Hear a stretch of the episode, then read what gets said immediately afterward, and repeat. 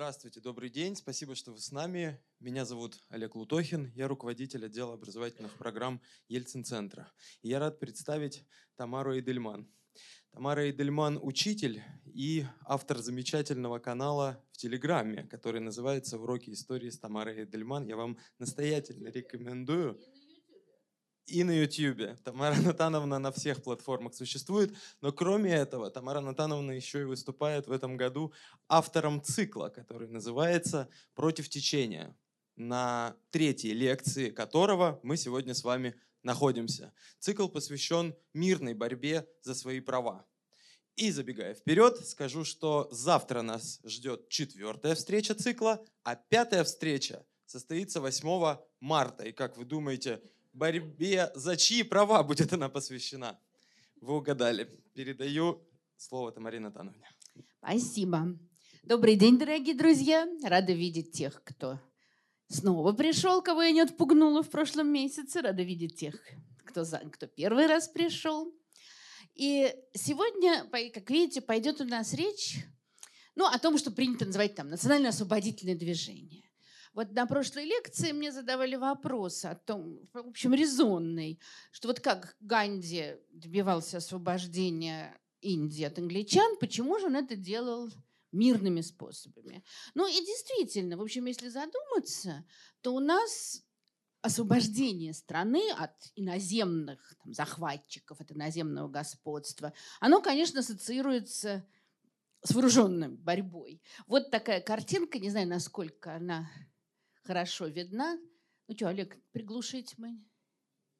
А, ну, нехорошо говорить про такое, но ну, такая смешная. Значит, изображающая освобождение Ирландии от английского ига. О, вот теперь все видно. И здесь, конечно, вот прямо все как полагается. Это... У меня, наверное... А, да-да-да-да. Вот это раненый герой, которого тут медсестра и, наверное, врач лечат. А, это какие-то вожди, которые, значит, уже готовы идти вперед. Там полыхает пламя, здесь идут в бой. Ну вот это борьба, да, это совершенно понятно. И, в общем, это такой распространенный хотел сказать стереотип, нет, неправильно. Ну, потому что, в общем, в большинстве случаев так все и происходит конечно. Вот знаменитая картина Гои, э, показывающая события в Мадриде 2 мая 1808 года, когда французы захватили Испанию, э, значит, француз, испанский король и его семья были вывезены во Францию. И вот когда из дворца вывозили последних детей короля, то так это вот вид испуганного маленького мальчика, которого непонятно куда французы везли, так всех жителей Мадрида возмутил, что они, ну, как полагается испанцам, естественно, они были с ножами, все схватились за кинжалы и стали убивать французов. И это длилось день. К концу дня Мюрат ввел войска, и уже следующая картина Гои, более знаменитая, наверное, показывает расстрел повстанцев. И вот здесь, может быть, вы слышали на платформе Арзамас замечательную лекцию Ильи Доронченкова об этой картине, где он обращает внимание на такую вещь, что, как видите, здесь вообще-то не столько французы, сколько какие-то такие восточные люди, которые вообще были во французской армии, но Гоя, конечно, усиливает их присутствие, потому что он сразу создает, вот он работает на те образы, которые естественно, в испанском сознании существовали, вот о вечной борьбе с маврами, о реконкисте. И вот эта вот борьба с французами – это то же самое продолжение их многовековой героической борьбы. Ну или вот иллюстрация из нашей истории, всем нам известная.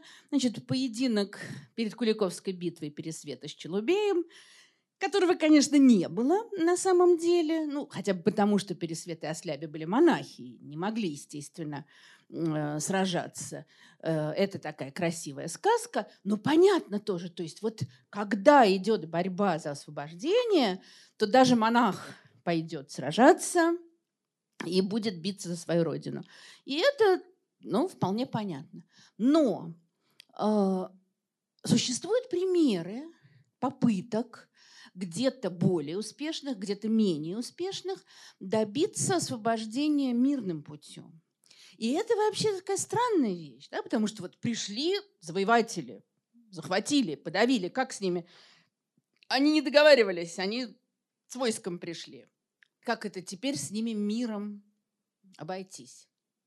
Вот э, сегодня будет три истории, три примера, из которых трудно вывести какие-то общие вещи. Ну, наверное, можно так сказать предварительно, что э, здесь одна будет история совсем неудачная, другая так серединка на половинку, и третья, в общем, скорее удачная.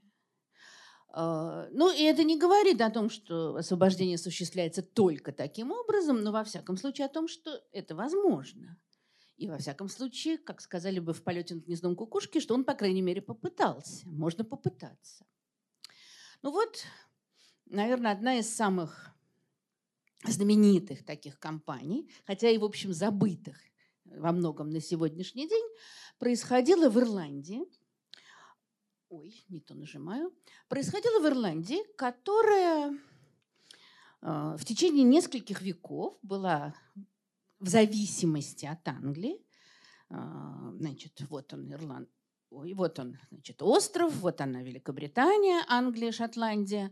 Э, ну, уже в XVI веке английские короли называли себя королями Ирландии, хотя ирландцам, в общем, это не очень нравилось в 17 веке ужасно совершенно там на почве религиозных расхождений э, просто там в, в крови потопили ирландское сопротивление, потому что ирландцы католики, а в Англии в это время такие крайние протестанты у власти. И вот тоже такая важная вещь, наверное, важная вообще для всего дальнейшего развития.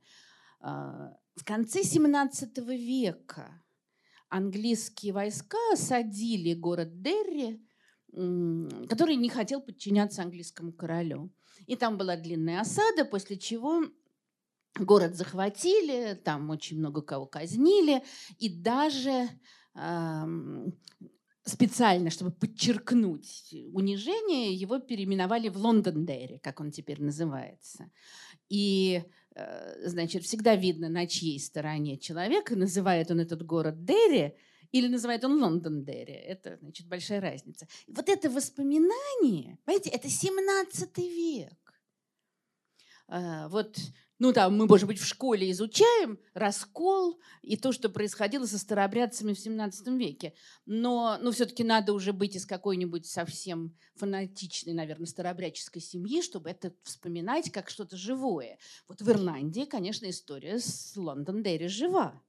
И волнения, которые происходили, тоже очень кровавые в 70-е годы 20 века, они не случайно произошли именно в этом городе. То есть там вот это вот такая традиция крови, сопротивления и очень страшных вещей, она очень сильна. А, к началу XIX века Значит, уже англичане не удовлетворялись тем, что просто как бы вот английские короли, они еще и короли Ирландии, и была заключена уния с Ирландией. А, ну, то есть Ирландия стала частью Британской империи. А, что, в общем, ирландцам особенно не нравилось. Там было много разных и восстаний, и заговоров, и чего угодно. И Ирландия была, еще не было никакого ирландского экономического чуда, которое произойдет в конце 20 века. Ирландия была очень бедной страной, очень бедной частью Великобритании. Когда, значит, вот Великобритания развивалась, усиливалась, торговала, Ирландию это почти не затронуло. Там практически не было промышленности, было очень отсталое сельское хозяйство, которое в основном занималось тем, что сажало картофель. Это, было, это казалось таким прогрессивным явлением, потому когда их уговаривали долго, никто же не хотел картошку сажать поначалу. А, но к XIX веку это стало такой главным, главной культурой, которую там выращивали. И там а, к чему все это? Э, что дальше тоже произошел такой момент, момент такая трагическая история. А, опять же, до сих пор, конечно, влияющая на англо-ирландские отношения и ставшая очень важной частью всей ирландской культуры, ирландской традиции, это голод. Голод 1848 49 годов, который постоянно вспоминают, который постоянно изображают. В любом там, литературном произведении можно найти отсылки к нему. Э, и это действительно была ужасающая совершенно травма. Э, значит, все произошло от того, что картошка, вот, значит, как, ну, это называется картофельная чума, заболела, заболел картофель. И практически весь урожай погиб. А там больше ничего вообще не было. То есть, во-первых, для начала просто стало нечего есть. Во-вторых, нет никакой работы, нечего продавать. А там была такая ситуация, что а большинство хозяев земли, помещики, жили в Англии, они как раз в основном были англичанами, а в Ирландии жили их представители, ну, там, управляющие, которые сдавали эти земли в аренду крестьянам и собирали, соответственно, за это арендную плату. Картофель погибает, нечего продавать, нечем платить арендную плату, их начинают сгонять с земли.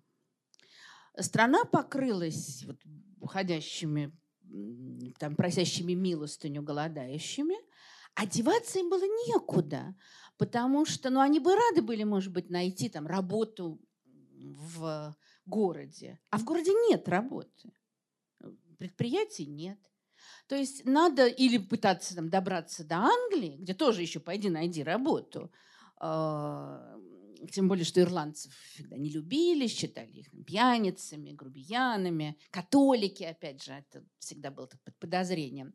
Ну, или уже эмигрировать там, в Америку, в Австралию, то есть практически вообще в другую жизнь. Но э, точно никто не подсчитывал, сколько там погибло людей, но считается, что где-то около миллиона погибло и около миллиона эмигрировало. А, что для маленькой Ирландии, где было там всего там около 8 миллионов человек, это почти четверть практически. Но помимо просто вот этого, этой трагедии ужасной человеческой, это тоже это осталась травма в отношениях Англии и Ирландии. Ну, и так эти отношения были уже не слишком хорошими. А с тех пор, вот опять же, прошло, э, значит, там 150 лет. Это вспоминают. Э, и во всем винят англичан. Хотя, казалось бы, ну, ну была чума, да, вот такое было слабое хозяйство. Э, я когда-то была на семинаре в Северной Ирландии, значит, который в составе Великобритании. И нам очень интересно рассказывали, как они пытаются преодолеть стереотипы. Как вот они объясняют на уроках, что не во всем виноваты англичане. Мы слушали, о, как интересно. А потом нас повезли по школам, и на уроке все эти стереотипы были воспроизведены учительницей. Абсолютно. Значит, там в чем была идея? Англичане, конечно, пытались помочь. Ну, там, в меру своих сил, скажем так а, в Англии существовал жестокий такой, всем нам, ну там, скажем, по Диккенсу известный обычай. Бедняков, которые не могут, бедняки, которые не могут найти работу, отправлялись в работные дома. Иначе их бы э, посадили за бродяжничество. Работный дом было очень неприятное место. Ну, вспомним какого-нибудь там Оливера Твиста, э, где очень тяжело работали, очень плохо питались, по соображениям нравственности разделяли мужчин и женщин. Значит, получалось, что разбивали семьи. То есть это было очень тяжко все. А, и, да, и парламент не хотел улучшать положение в работных домах, потому что, мол, не хотите жить в работном доме, идите ищите работу. Нечего бездельничать. Это было в Англии также. Но вот когда обрушился голод на Ирландию, они стали в Ирландии создавать работные дома, считая, что они помогают. А ирландцы, конечно, все сказали, вот они нас запирают в тюрьму, они разлучают семьи. Ну, то есть они во всем виноваты. Другая вещь, в которой действительно в какой-то мере Англия была виновата, там были в этот момент очень высокие пошлины на хлеб, а, ну, которые защищали британских фермеров. И было огромное давление на парламент снять эти пошлины. И в европейских э, везде портах стояли уже корабли, груженные хлебом, ожидая, что вот сейчас значит, снимут и повезут дешевый хлеб, в частности, в Ирландию. А парламент не снимал, ну, чтобы защитить своих крестьян. И, наверное, это не было главным моментом. Но вот это все вместе, то, что Значит, и работные дома создали, и цены оставались огромными, и э, налоги не сняли. И то, что помещики были англичанами, их управляющие сгоняли ирландцев. Это все, естественно, совсем не улучшило и так плохие отношения. И вот в середине XIX века, а это как раз то время, как мы знаем, когда практически везде в Европе возникает национальное движение – люди осозна... раньше все как-то определяли себя через религию, а теперь люди осознают себя итальянцами, немцами, англичанами, ирландцами, и все борются за создание собственного государства. Ирландцы, конечно, тоже, но у них вот эта вот длинная череда таких травм и ненависти в отношении к Англии. И ну, я сейчас не буду все это подробно рассказывать, но там были восстания, самые разные возникали подпольные организации. Ну, вот это, наверное, самое знаменитое Фини, из которых потом практически вырастет сегодняшняя ирландская революционная армия. А, они, видите, они тут, конечно, не так мило изображены, ну, понятно, на арфе это, естественно, символ Ирландии, но вообще слово «фени» происходит ну, в ирландских мифах такие воины легендарные, сопровождавшие героев были. То есть они себя уже заранее считают героическими воинами. А, и Фения это была одна из многочисленных э, подпольных группировок, они совершали теракты, они где-то там что-то поджигали. А, ну, и они готовились, скажем так, с оружием в руках отстаивать независимость своей страны. Хотя, в общем, ничего, ничего особенно у них из этого не получалось. Э, но ситуация была вот такой очень и очень напряженной. И э, дальше это все длится в течение нескольких десятилетий. Э, постоянно выдвигаются требования освобождения Ирландии или хотя бы то, что называлось home rule, ну, автономии, как мы бы сегодня сказали. И ну, тут надо, конечно, сказать такую вещь, что успех или неуспех, ну, собственно, любого движения, а уж тем более ненасильственного, конечно, во многом зависит ну, от разных сторон и от тех, кто чего-то хочет, и от тех, и от ответа им. Вот очень долго отношения Ирландии и Англии были с обеих сторон крайне враждебными. Значит, ирландцы ненавидят англичан, винят их во всех своих бедах, жаждут от них отделиться. Англичане презирают ирландцев, эти бездельники, эти пьяницы, они ничего не могут. И, собственно говоря, куда им отделяться, они без нас вообще пропадут. Известная логика. Э, и ничему хорошему это не приводит. Ко второй половине XIX века, скажем, к 70-м, 80-м годам. Ну, во-первых, в Англии так потихонечку стали браться за ум. В Англии в это время сменяют, меняются все время у власти консервативная и либеральная партии. Лидер консервативной партии, знаменитый Бенджамин Дизраэли, он был такой прямо вот жесткий империалист и никого, конечно, отпускать не хотел. А лидер либералов э, Эдуард Гладстон, он был куда более мягким, и он был готов, по крайней мере, на переговоры. Но непонятно было, что из этого выйдет. А вот в Ирландии это удивительная вещь, не устает меня поражать. Вот среди всей этой традиции, крови, обид, ненависти появляется человек, который будет говорить, что он будет действовать по-другому.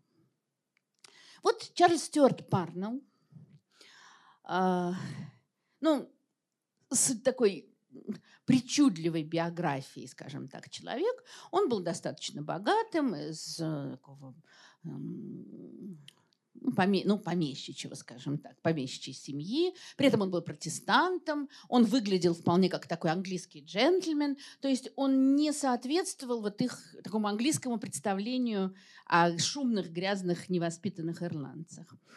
И он а, стал заниматься, ну, он так понемножку занимался политикой, одним из главных вопросов, речь, дело происходит там в 70-е, 80-е годы, одним из главных вопросов по-прежнему остается вопрос о земле. Потому что Ирландия по-прежнему нищая, там еще было несколько приступов этой картофельной чумы, ну не таких сильных, как в 1948 году, но все равно. А, как только арендатор не может выплатить аренду, его прогоняют. И все, и деться ему абсолютно некуда. А еще, естественно, понимаете, это крестьяне, это католики, у них огромные семьи, множество детей, э, нищета, ну просто абсолютнейший ужас. Ну и совершенно понятно, что там, где а, сгоняли людей с земли. Опять же, это где-то сидит в Англии хозяин этой земли, который не видел этих несчастных людей. Ему на них абсолютно наплевать. А он э, отдает приказание своему управляющему, и тот его выполняет. Естественно, понимаете, как относятся к этому управляющему. И повсюду возникали какие-то конфликты, какие-то стычки. Вот есть множество замечательных таких рисунков, фотографий не было еще. И значит, в газетах репортажи художники рисовали э, иллюстрации. Это значит, такой священник как раз пытается, пытается успокоить толпу, э, жаждущую отправиться и бить там какого-то этого управляющего, или, может быть, человека, который занял землю, с которой согнали его соседа. А, и страсти пылали, конечно, очень сильно. И Парнелл. А там было такое, такое объединение, которое называлось «Земельная лига». Оно как раз сража, боролось вот за ну, какое-то более справедливое земельное законодательство. Парнелл в ней состоял. И там, одним из руководителей был. И он выступал ну, примерно в такой же ситуации. Значит, он выступает перед людьми и спрашивает их – а что бы вы сделали с человеком, который сгоняет ваших братьев с земли? Ну, они все кричат, побили бы, убили бы, ну, ясно, там, камнями закидали, дом его подожгли. А он говорит, нет, мы должны поступить с ним, как настоящие христиане. Парнелл был таким глубоко верующим человеком. Не надо на него нападать. Давайте мы просто выразим ему наше отношение. Вот вы его игнорируете. Не разговаривайте с ним в церкви, не здоровайтесь с ним на улице, а, не продавайте ему товары в лавке. Вот не, смотри, не трогайте его, но и не общайтесь с ним. И этот призыв произвел огромное впечатление. А как раз вот в тех местах, где выступал Парнелл, был управляющий, причем он даже представлял нескольких лордов, то есть от него зависело довольно большое количество земель. И он, я даже не исключаю, что он сам не был таким уж ужасным. А, но на него давили его хозяева, потому что сначала к нему пришли крестьяне, сказали, а вот можно нам там отсрочку дать. Он даже сказал, можно. А можно снизить плату? Он сказал, можно. Потом то ли он сам передумал, то ли ему э, вот хозяева надавали по голове. Он сказал, нет, нельзя. Платите все, или мы вас прогоняем. И довольно много народу согнал. И тогда все стало именно так, как и сказал Парнелл. С этим человеком никто не разговаривал, ему не продавали товары, от них ушли все слуги из его дома. Но он потом говорил, что их запугали. Может быть и так. Ну, общественное мнение. Сказали, вы кому служите? Вот на этой картинке, видите, это члены семьи этого человека сами убирают урожай, и их даже охраняет солдат с ружьем. Звали этого человека капитан Бойкот. Отсюда, значит, бойкоты и пошли. А, и Дальше, ну это все получило, естественно, распространение, в газетах написали, в Англии поднялся страшный шум, э, помочь бедному бойкоту, которого обижают злые ирландцы. Там собрали довольно много денег по подписке. На эти деньги выписали солдат. Вот. Ну, я не уверена, что их действительно было так много, как нарисовал художник. Но, значит, явились солдаты, которые убирали урожай. И в, но в результате получилась, конечно, совершенно такая абсурдная ситуация, потому что вся эта операция по уборке урожая обошлась, ну, там, переброска солдат, обошлась в 5000 фунтов. Это для того времени невероятная совершенно сумма. А урожай принес доход в 500 фунтов. То есть это чисто была идеологическая такая вещь. Вот мы тебе на зло, мы вам на зло все равно этот урожай соберем.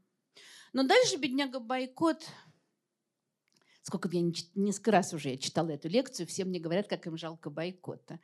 Но его ведь могли бы убить. Бедняга бойкот, ну, понимает, что здесь ему оставаться дальше невозможно. Тоже там ему собрали деньги на его переселение. Э, ну, потому что там э, буквально письма ему не приносили с почты. То есть ничего, никакой жизни не было. Это вот, значит, опять тут проповедь очередная. Вот семейство бойкота. Очень мне попугайчика тоже забрали с собой. Вот они под охраной солдат уезжают. При этом они уехали в Дублин, в столицу Ирландии, и он предполагал, что они там несколько дней поживут, может быть, не знаю, осмотрят Дублин, потом уедут. Но их ни в одну гостиницу не брали. То есть это уже не было местным делом. Это все знали. А, какой-то они нашли постоялый двор, который их согласился принять, но хозяин сказал только на одну ночь, только на одну ночь. Я не хочу портить отношения значит, с местными жителями. Все, на следующее утро он укатил, уплыл в Англию. И больше, думаю, в Ирландию никогда не возвращался. Вот такой был первый бойкот. Такова была судьба капитана бойкота, чье имя теперь увековечено в истории. И это, ну, понятно, что это не изменило ситуации. Э, Ирландия осталась в составе Великобритании, законы не изменились, хотя, конечно, вполне мы можем предположить, что после этого управляющие задумались, надо ли им всех сгонять с земли. И никто не хотел повторить судьбу бойкота.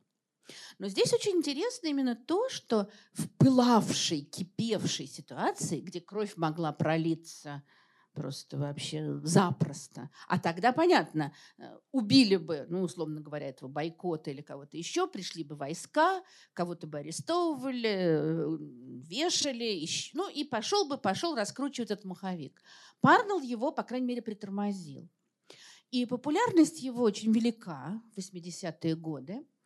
И его несколько лет выбирают в парламент английский. Ну, тоже я не уверена, что он именно вот так стоял, как его рисуют.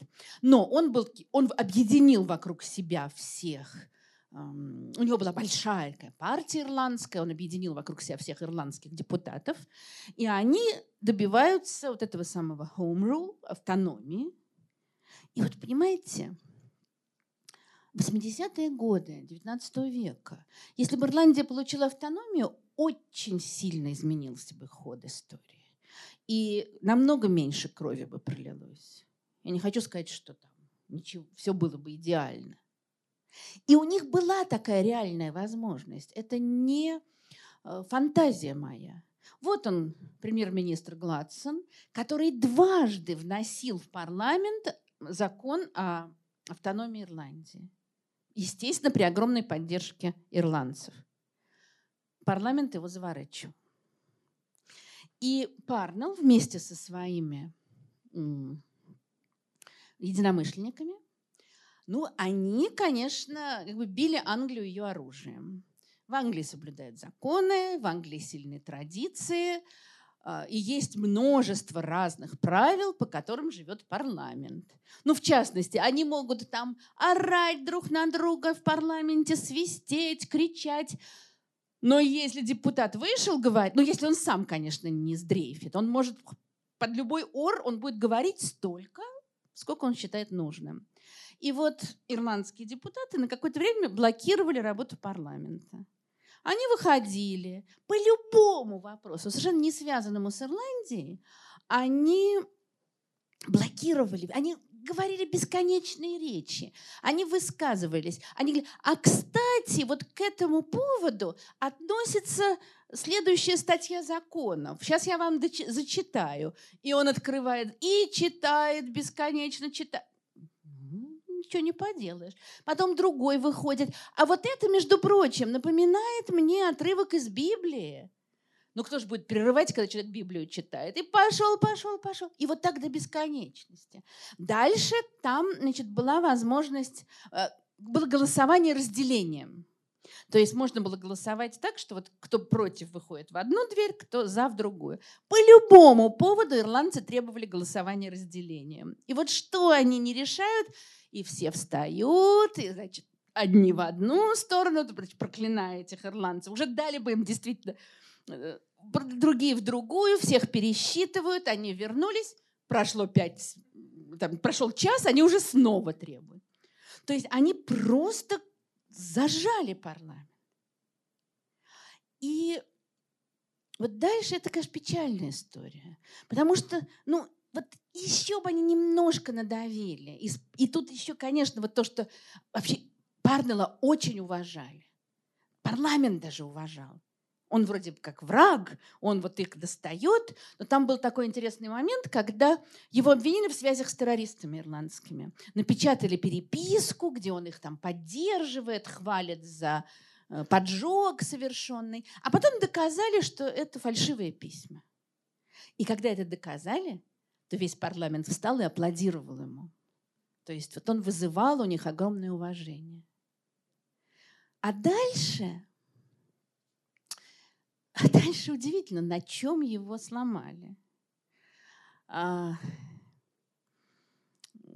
ну, как э, в «Пиратах Карибского моря» говорят, что, что Дэвид Джонса погубило то же, что губит всех людей. Да? И матрос говорит, что дихотомия между добром и злом? А Джек Воробей говорит, бабы. Вот а, у Парнелла много лет был роман с замужней женщиной. При этом она уже она рассталась со своим мужем до того, как у нее начался роман с Парнеллом. Э, и значит, они не были разведены. Соответственно, развод, как вы понимаете, тогда очень непростое дело, и развод в Англии в этот момент был возможен только при доказательстве измены. А, и вот у них был много лет роман, у них трое детей родилось. А дальше, по не совсем понятным причинам, вот почему-то этот капитан Оши очень долго это терпел и вроде как не обращал внимания. Когда-то он там как вроде как пытался вызвать Парнелла на дуэль, но непонятно зачем, то что, ну то есть понятно, но он уже не жил к этому моменту со своей женой. Но все тихо было. А вот к концу 80-х вдруг он подает на развод. Страшный скандал, который, конечно, раздули все со страшной силой. И дальше эта вот Кэти Оши, а, она развелась со своим мужем, что было героическим поступком по тем временам, и Парнелл на ней женился. И вот с нашей точки зрения это конец истории. Но для того времени это был конец Парнелла. Потому что свои же ирландцы просто затравили его. То есть от него отвернулась большая часть его политических союзников – от его такой мощной партии осталось мало. Но он продолжал, конечно, там что-то делать, какая-то у него была группировочка маленькая, э, но его поливали просто грязью буквально. Ирландия раскололась, потому что кто-то, это видно, вот у Джойса в портрете художника в юности, это уже следующее поколение, там, начало 20 века, и там мальчик слышит, как его тетушки, то есть прошло уже лет 20, а они продолжают припираться. И, и там один говорит, его родственник Парнелл, мой погубленный король, а его называли некоронованный король Ирландии. А тетка, такая, значит, фанатичная, католичка, она кричит «Кити Оши! Кити Оши!» Ее звали Кэтрин, Кэти Оши. И теоретически можно говорить Кити, но Кити на жаргонном английском значит проститутка. И вот ее... А, и хотя он на ней женился, они были подвергнуты такому вот астракизму социальному. Ну и тут э, у него был, он был тяжело болен, у него был рак, и вскоре после этого он умирает. Что характерно, ну, как Ване Карениной, что их детей отдали на воспитание ее бывшему мужу, потому что они формально были его детьми. И дальше вот это, конечно, невероятный такой упущенный шанс для Ирландии. Потому что вот этот человек, который сумел поднять людей на такое абсолютно мирные христианские действия, он оттеснен. А на первый план выходят те, те люди, которых было достаточно, которые говорят, нет, надо действовать по-другому. И вот ну, сегодня, значит, памятник стоит, вот, значит, камень на могиле, все, что надо. Ну вот я могу сказать такую вещь. Я несколько раз со своими учениками была в Ирландии. Ни разу, нигде, ни один экскурсовод, ни на одной экскурсии не называет слова этого, не упоминает Парнелла. Никогда. И вот там сегодня совершенно другие кумиры. После его смерти была, началось совершенно другое дело. Когда уже к началу 20 века им ну, практически пообещали автономию, а тут началась Первая мировая война. И англичане сразу сдали назад и сказали, э, ну, после войны разберемся, а пока ничего не будет, ничего не будет. И в результате это вызвало, естественно, возмущение ирландцев. Они, конечно, не хотели учитывать никакие английские соображения. И весной на Пасху 1916 года произошло вот такое одно из самых знаменитых событий в ирландской истории. Произошло восстание в Дублине, подготовленное ирландскими националистами. А, и ну, они там надеялись, что к ним еще подойдет разные вооруженные отряды. Отряды эти не пришли. И в результате ну, там такое огромное здание главпочтамта, гигантское, с которого все началось, где они засели. А англичане зато подтащили войска.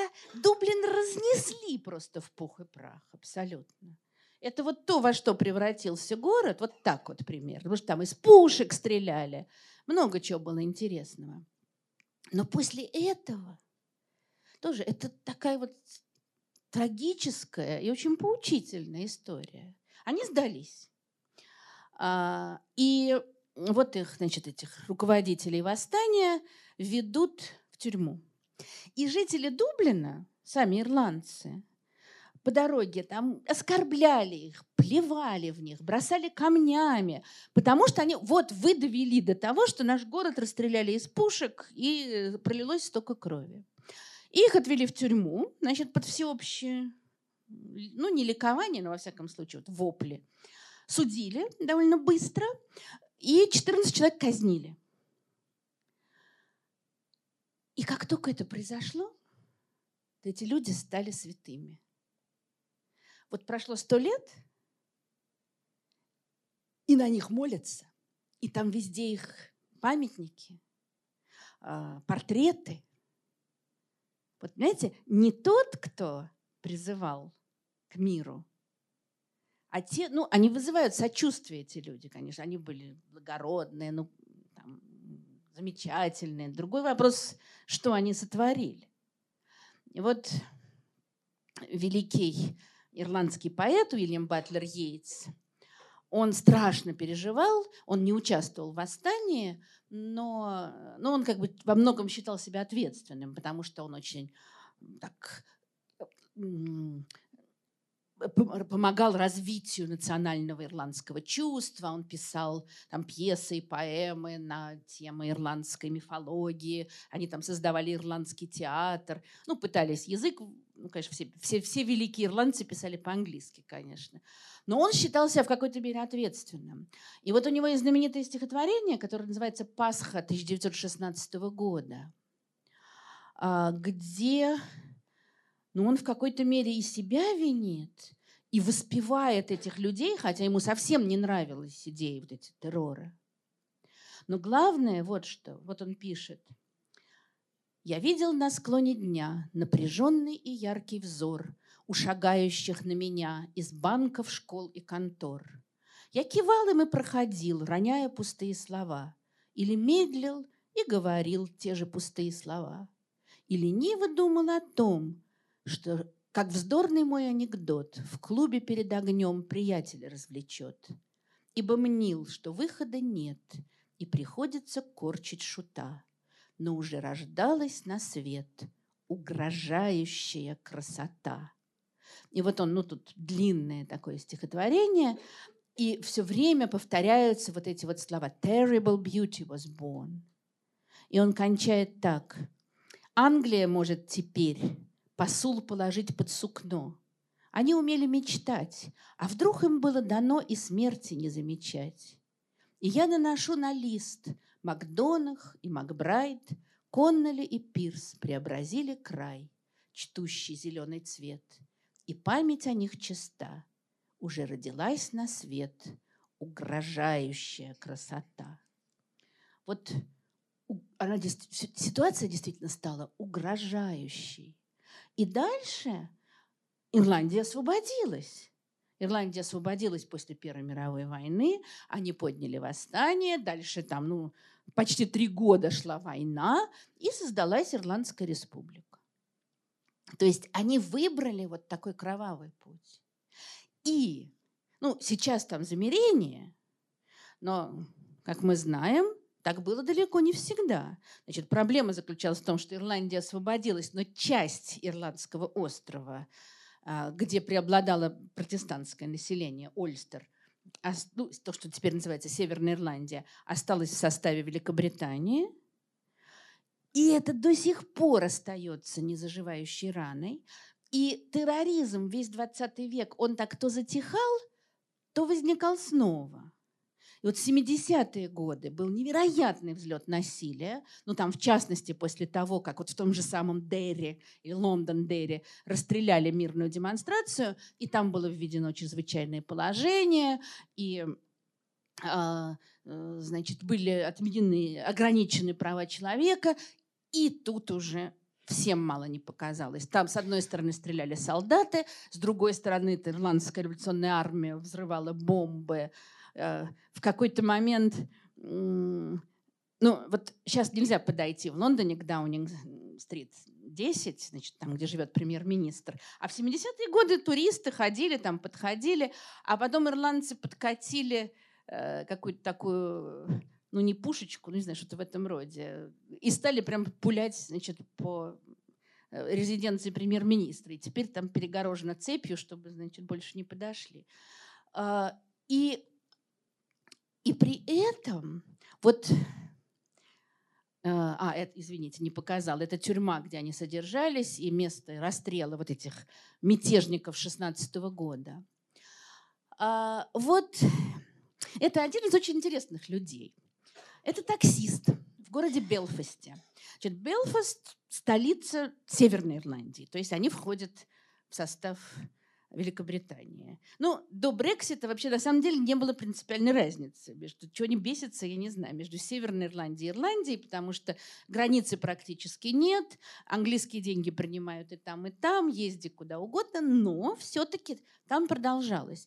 И в Белфасте, конечно, ситуация была много лет страшная. Она и сейчас ну, сейчас как бы вот там договорились с этими террористами, они замирились, вообще-то там, там есть районы, куда не заходят католики, есть районы, куда не заходят протестанты.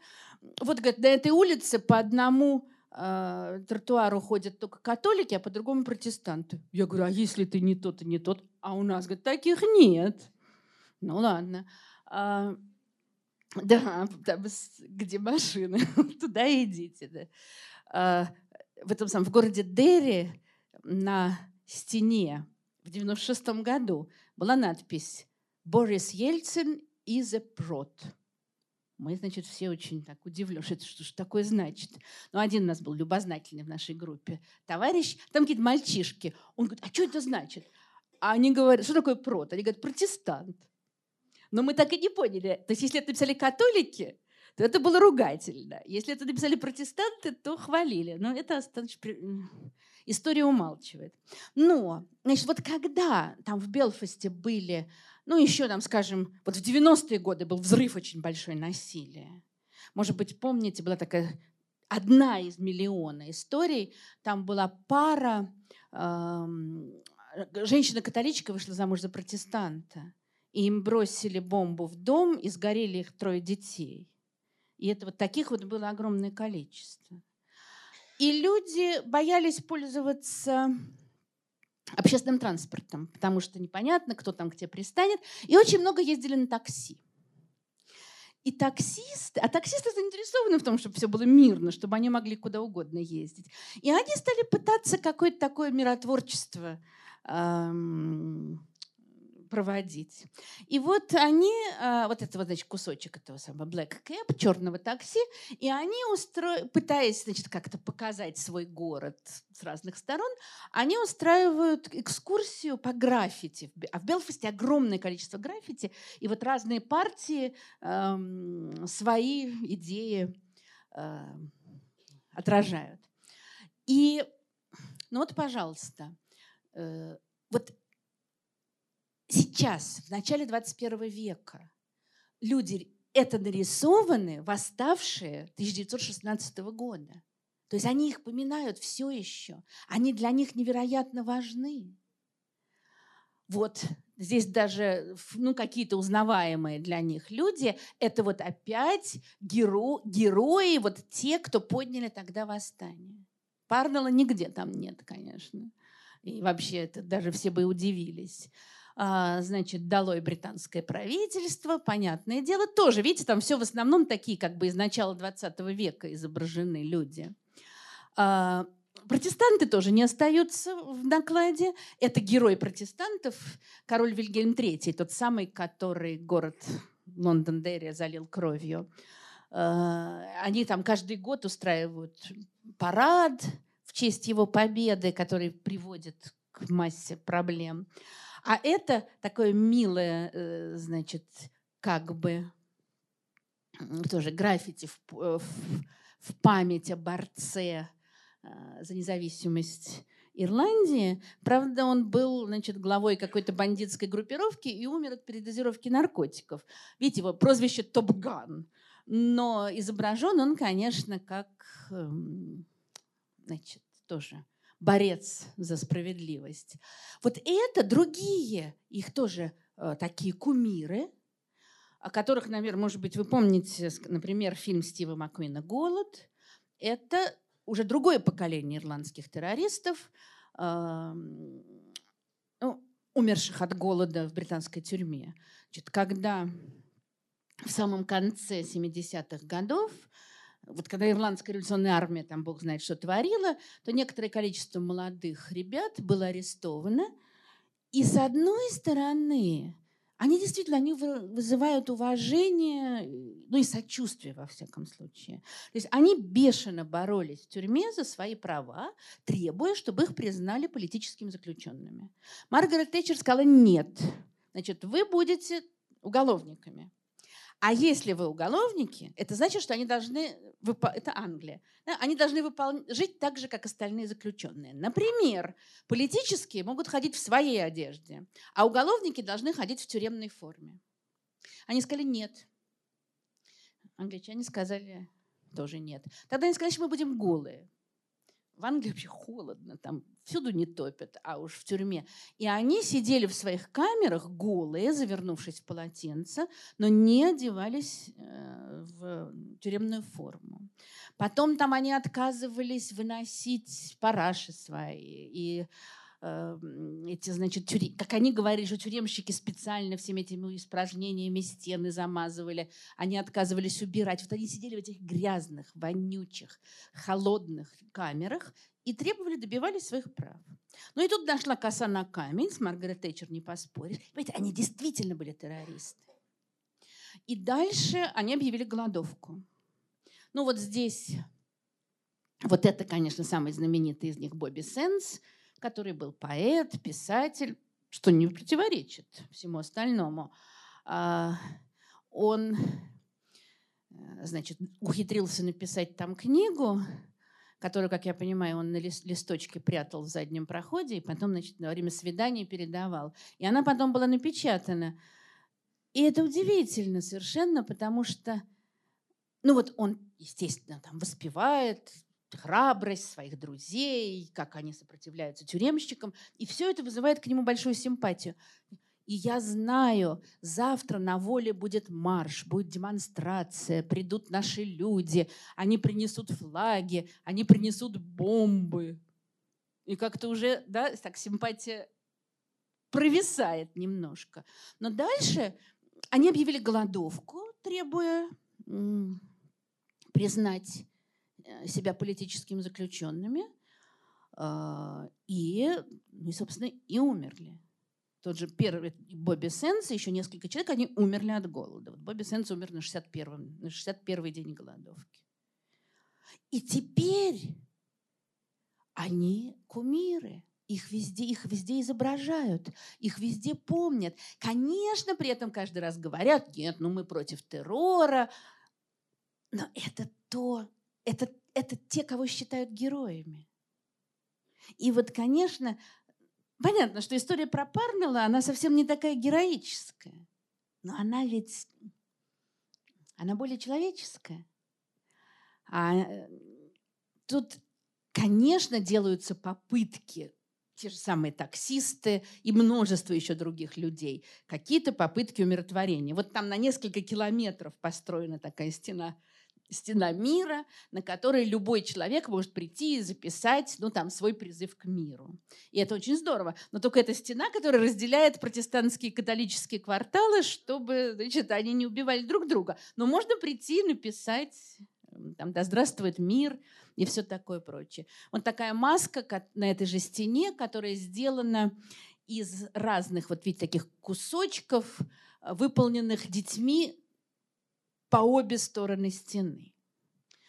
Ну, вот такие ставят. Значит, помни, уважай. То есть, мол, помни о своем прошлом, но уважай других. Да?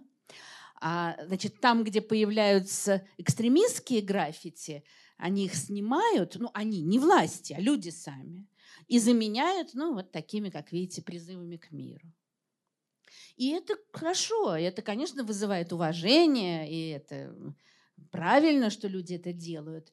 Но при этом вот ощущение, ну не, не думаю, что шанс упущен там полностью, но в какой-то мере вот целый век прошел в крови.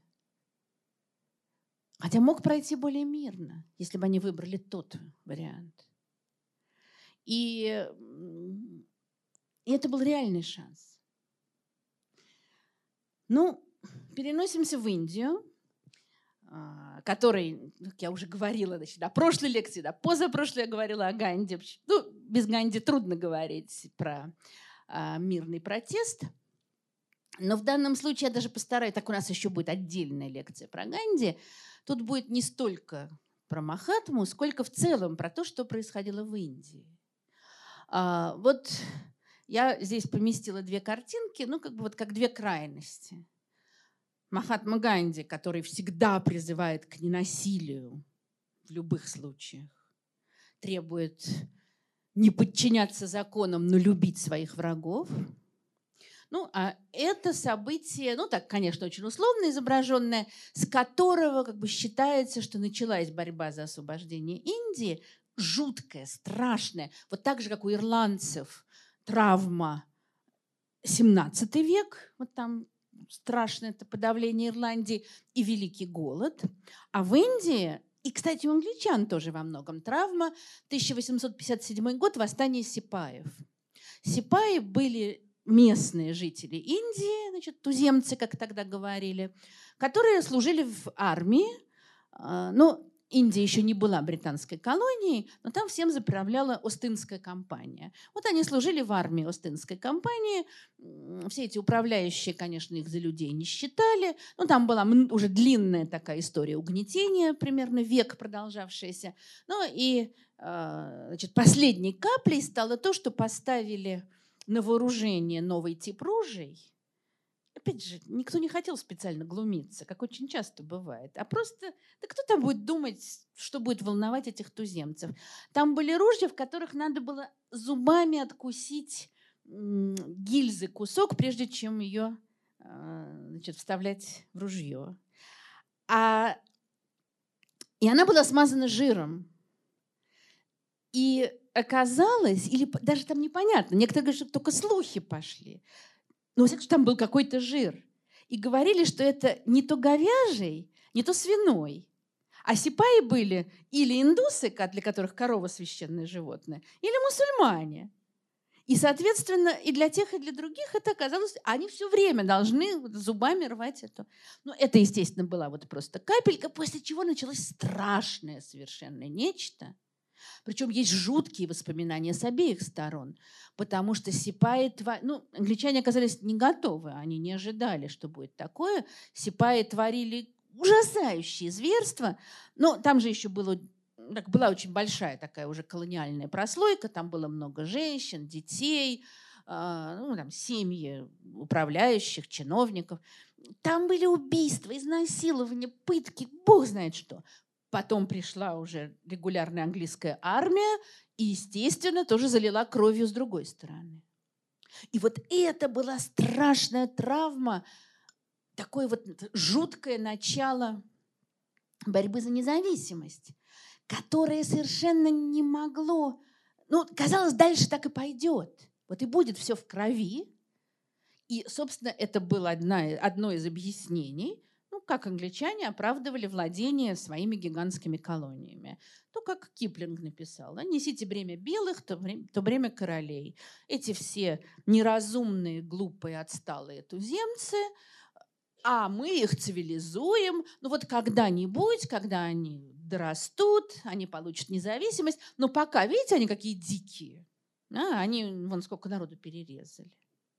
Какая же здесь независимость? Вот вскоре после восстания Сипаев э, Индия из владений Остинской компании перешла непосредственно под управление британской короны. Королеву Викторию объявили императрицей Индии. Ну и началась уже непосредственно колониальная эпоха. И одновременно, вот вскоре после восстания Сипаев, англи... жители Индии начинают объединяться. Понятно, что это во многом сделали за них англичане. Там уже была большая такая прослойка образованных людей, э, обучавшихся в британских университетах, получивших юридическое образование, э, там, медицинское и так далее, и так далее, и так далее.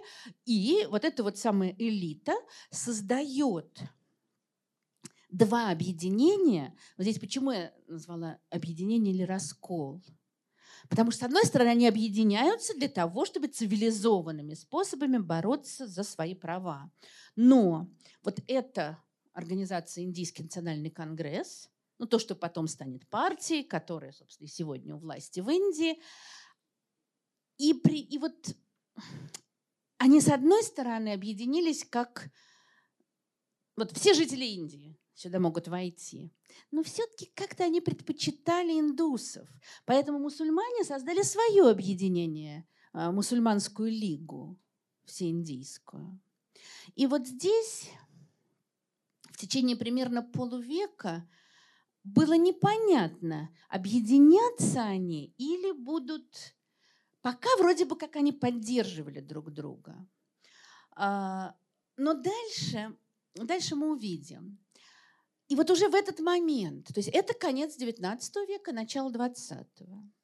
И с одной стороны, вот они, у них там свои газеты, они высказывают, ну, англичане их не зажи, особенно не зажимают.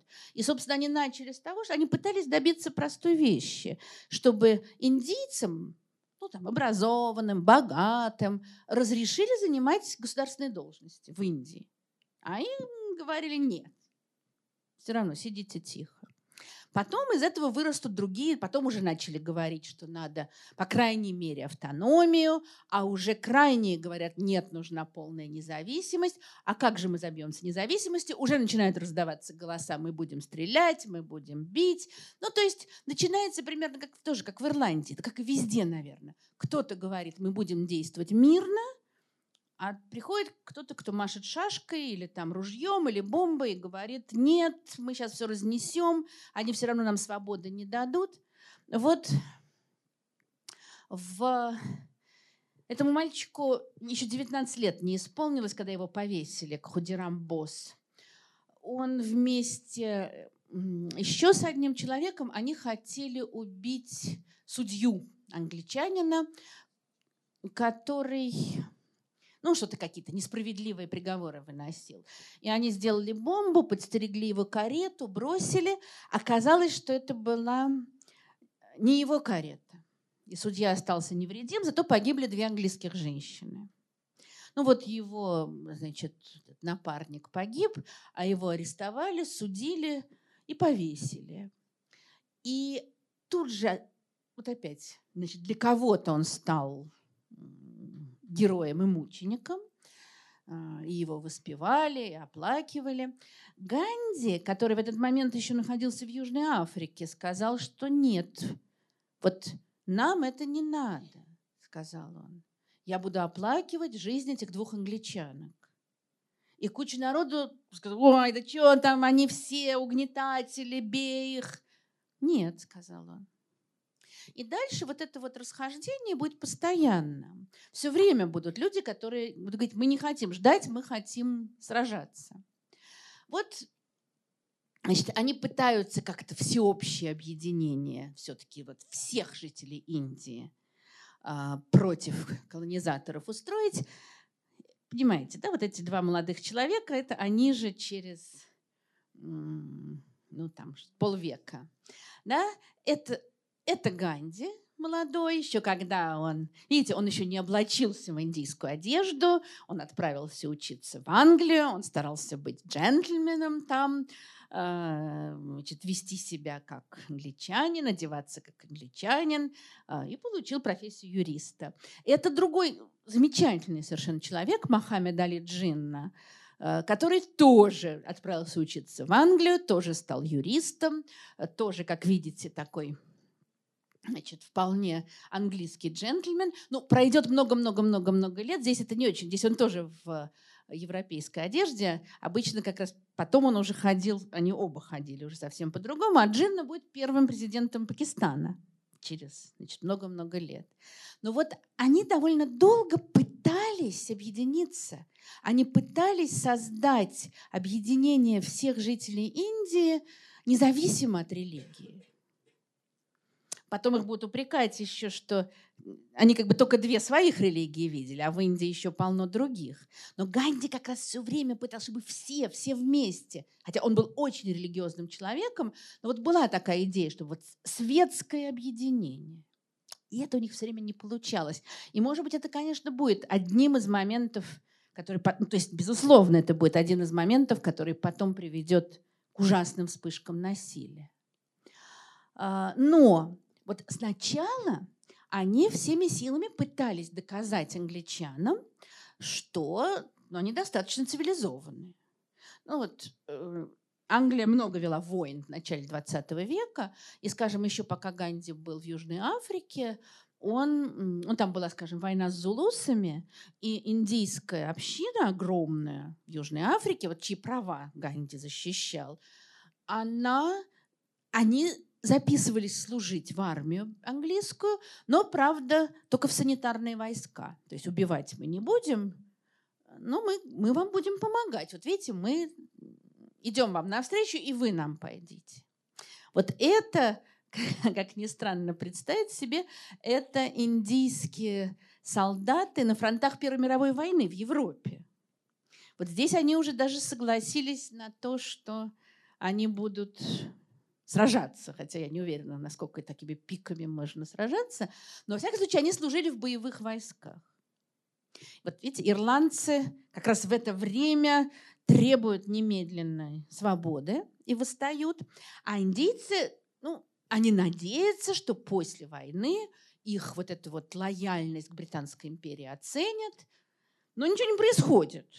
Ну, заканчивается война, ни о какой свободе речи нет – по-прежнему выясняется, что они не доросли. И дальше вот такой знаковый момент тоже, который, казалось, все усилия для мирного разрешения конфликта сводят на нет.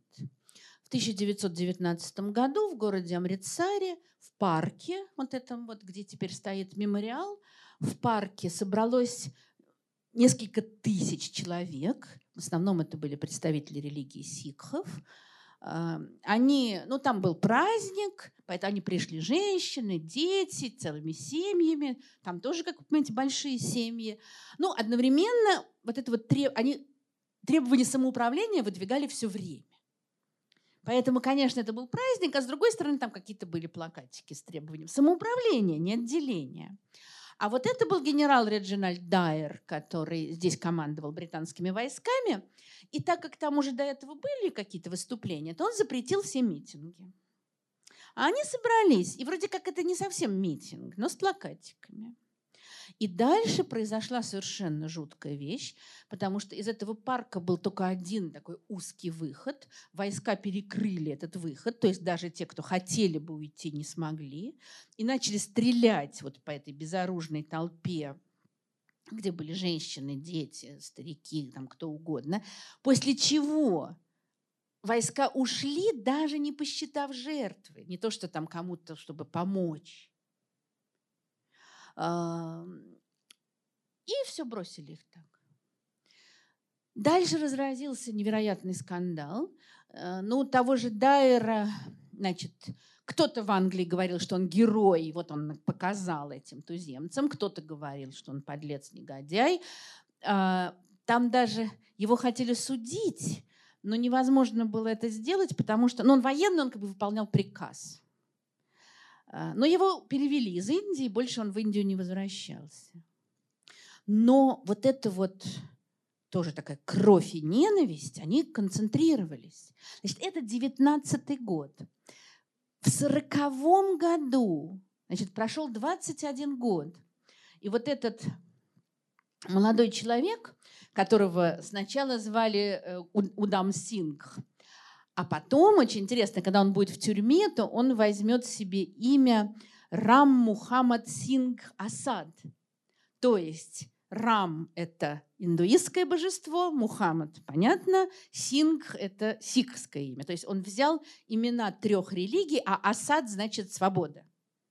То есть вот такое вот объединение всех ради свободы. Вот он был маленьким мальчиком, у него умерли родители, он был в детском доме. И когда происходила вот эта вот встреча, там, ну, это вот а, праздник в Амрицаре, то он вместе с другими детьми из детского дома, они там воду разносили. И он видел все это. 21 год прошел, он вырос, он приехал в Англию, ну, Дайера он уже не нашел, а он нашел вот этого Майкла Удвайера, э, который был помощником губернатора Пенджаба, штата, где это все, ну, области, где это все происходило, и который оправдывал Дайера и убил его. А его, естественно, повесили. То есть вот идет и накручивается, накручивается, накручивается вот это вот вечное кольцо. И тут появляется Ганди, э, который сначала выдвигает, даже сначала нет речи о независимости, даже нет речи о самоуправлении, потому что эти слова, они как бы вот подталкивают к каким-то радикальным действиям. Он сначала призывает просто к несотрудничеству.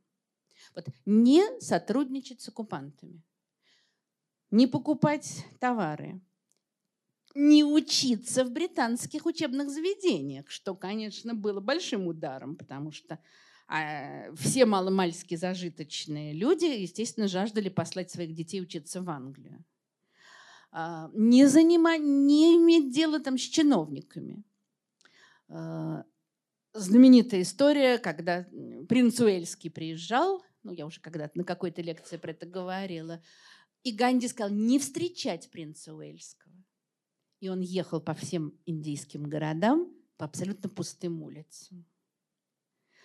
И значит, не покупать товары, где брать. С огромным трудом нашли вот этот вот какой-то один ткацкий станок. Давно все забытое было. Все покупали английские ткани, сделанные на фабриках Манчестера.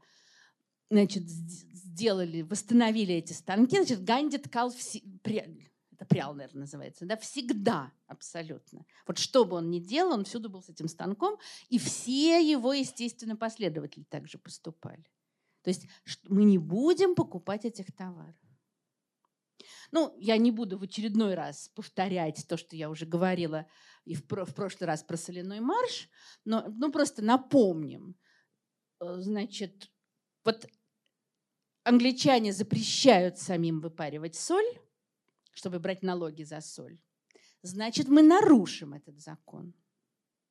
И вот Ганди 300 миль проходит со своими учениками, со своими последователями, э, приходит к океану и демонстративно выпаривает соль из э, морской воды. Ну, после чего его, естественно, тут же сажают в тюрьму. Ну, мы уже тоже говорили про этот его призыв «заполним тюрьмы», и вслед за ним в тюрьму садится, тоже нарушая закон, 60 тысяч человек. И дальше ну вот я специально значит, всю подробности о борьбе Ганди оставляю в стороне. Где-то там в апреле, по-моему, будет про это отдельная лекция. Но вот все 20-е, 30-е годы, они, конечно, проходят в тени жуткой вот этой амрицарской бойни, конечно, когда им англичане показали, что вообще их за людей не считают. И Понимаете, вот это же все накручивается, потому что где-то кто-то нападает, там убивает, этого человека вешают, еще ненависть, еще кровь, и это снова, снова, снова и снова. А, вот каждый раз, там такая была интересная вещь, значит, в 2020 году Ганди первую запустил свою кампанию несотрудничества. И она, вот как раз после Амрицара, и в ней приняли участие огромное количество людей. А, и она была невероятно успешна. Но в 22 году участники этой кампании вышли на мирную демонстрацию, и на них напали полицейские, стали их избивать. И они им ответили – и бросились к полицейскому участку и подожгли его. И там погибло 22 полицейских. И Ганди тут же заявил, что э, компания закрывается. Если я не могу вас удержать от насилия, значит, мы еще не доросли. Он, и тут же значит, он каждый раз постится, наказывает себя. Все, компания прекращена. Через некоторое время начинают снова. Вот как только возникает какие-то проявления насилия, он или все останавливает, или призывает всех каяться. Вот он всеми силами значит, толкает их на мирный путь. И тоже за ним идут тысячи. Понимаете, если только 60 тысяч в тюрьму сели, а готовы были сесть куда большее количество. И это превращается в огромную мирную силу.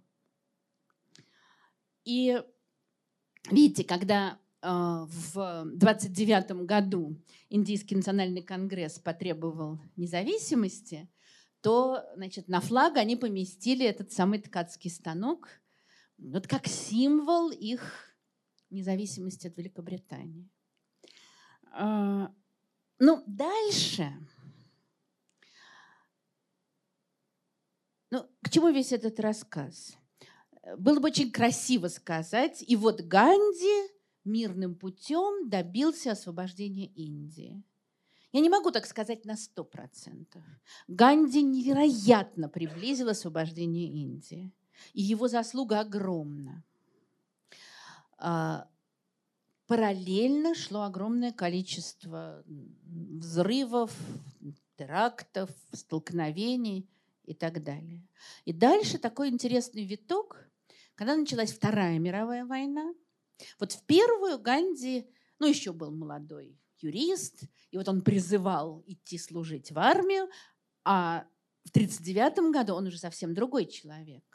Он уже создал свой ашрам, эту вот религиозную общину, где он живет, и он всеми силами проповедует ненасилие. А, и британ, значит, индейцы отказываются служить в армии, но дальше происходит следующее, такая, такой неожиданный поворот. В 1942 году, ну, в 1941 году даже, начнем так, Япония бомбит американскую базу на Перл-Харборе, а параллельно с этим проходит такая целая серия операций по всему там, Тихому океану, э, Индийскому океану. И японцы занимают огромное количество э, очень важных мест. Там, Сингапур, Филиппины, э, Бирму и многое другое. Мы в нашей стране очень плохо себе представляем, что происходило на тех фронтах. И у нас вот это вот представление о том, что ну, только мы воевали, а американцы, значит, только бомбу атомную сбросили. Там такая была жуткая война. И к 1942 году японцы уже заняли Бирму, то есть они придвинулись к границам Индии. И тогда вице-король Индии, а они уже до этого вели там переговоры с национальным конгрессом, ну, как-то заигрывали. Ну, вот началась война, и опять, вот как с Ирландией, все заигрывания откинули, и вице-король Индии объявил войну Японии. То есть, понимаете, одно дело Британия вела войну, а он объявил от имени Индии. И стало ясно, что сейчас война перейдет эм, на индийскую землю. И тогда Ганди в Национальном конгрессе выдвигает вот эту, этот свой лозунг «Quit India», значит, «Уйдите из Индии», или там «Оставьте Индию в покое». Вот это, вот это он умелый, как Лев Николаевич, в самое неподходящее время что-нибудь сказать. Есть как бы вот огромное количество, там, значит, вот в Индии разделились люди. Кто-то кто говорил, ну вот как в Первую мировую, надо помочь, надо поддержать англичан, а потом добиваться. Были другие, которые говорили, не, наоборот, мы поддержим врагов англичан. Кто-то там с немцами пытался сговариваться, с японцами. А у Ганди, у него свое. Все, вот прямо сейчас уходите из Индии, оставьте нас в покое. И, понимаете, вот считается, что эта его инициатива потерпела поражение. Ну, по той простой причине, что Национальный конгресс принял эту его резолюцию, а на следующий день весь Национальный конгресс арестовали. И поэтому дальше просто некому было ее проводить. Там какие-то, это вот какая-то демонстрация идет под этими лозунгами. Но, в общем, она довольно быстро заглохла. Но при этом вот Ганди в Конгрессе произнес очень мощную речь объясняя, что он, собственно говоря, делает. И он сказал, вот такие возможности э, происходят, нам предоставляются очень редко. И я хочу, чтобы вы поняли, что перед нами чистейшая ахимса. Ахимса – это как раз ненасилие. Все, что мы говорим, все, что мы делаем, это ненасилие. Мы не боремся за власть. Мы, это только наша ненасильственная борьба за независимость. Сейчас идет война, э, военные говорят, надо захватывать власть, устанавливать диктатуру. Мы этого не хотим. Мы только, мы боремся не для себя, мы боремся только за независимость. И дальше он очень долго рассуждает, потому что мы не знаем, кто потом придет к власти, когда Индия будет независима. А, я надеюсь, говорит он, что, мы, что будущее Индия будет свободна от всех религиозных различий. Ну, то есть, что власть будет такой светской, всеобщей. Ну, в общем, это, конечно, у них не очень получилось. И вот вся его речь – это не насилие, не насилие, свобода. Вот только только, только ненасильственным путем. Он говорит, пока я был в тюрьме, я читал историю французской революции Карлейля. А пандит Джавахарлал, ну то есть это Джавахарлал Неру, рассказал мне кое-что о русской революции.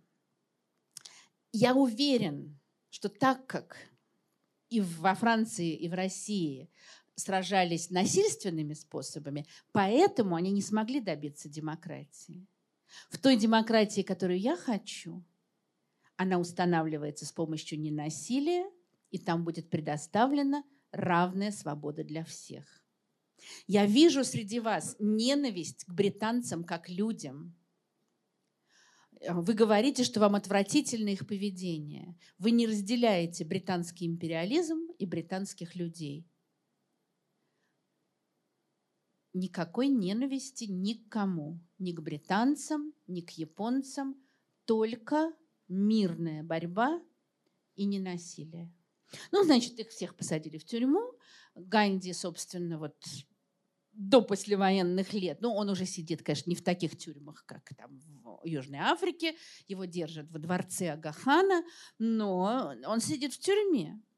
И, англичане, и это, конечно, англичане вот тут как раз они стали манипулировать, они стали вести переговоры с джинной, с мусульманами, раскалывать, что потом привело к разделу владений на Индию и Пакистан и к невероятному совершенно взлету насилия, который ужасающе привел. Но это вот только одна картинка, это сикхи, которые спасаются от мест погромов.